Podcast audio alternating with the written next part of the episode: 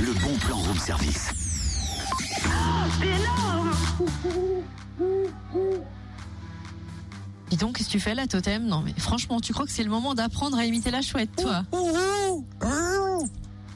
C'est mi-coq, mi-chouette. Oui, bah c'est pile poil le bon moment, c'est le bon plan, Cynthia. Je crois que tu fais encore fausse Non, non, non, route. non, non. Je fais fausse route, ça c'est c'est facile de le sortir tous les tous les deux bons plans. Mais tu as noté après-midi chouette. Alors si on parle de l'après-midi de la chouette, je l'imite. Ouh, ouh, Et c'est pas chouette, hein Enfin, c'est pas... Pas tout à fait ça. C'est pas l'après-midi de la chouette, mais un chouette après-midi. Un nouveau concept du collectif Alternativa Dijon. ouh, ouh. Et le premier euh, chouette après-midi est prévu samedi au port du canal de Dijon de 15h à 21h30 en partenariat d'ailleurs avec la péniche Cancale. Tu as une phrase d'avance. C'est Le vrai chouette- Le chouette après-midi, c'est un après-midi ludique et musical avec tournoi de pétanque et molki, le fameux jeu de quilles finlandais. Également des jeux, ateliers et balles pour tous.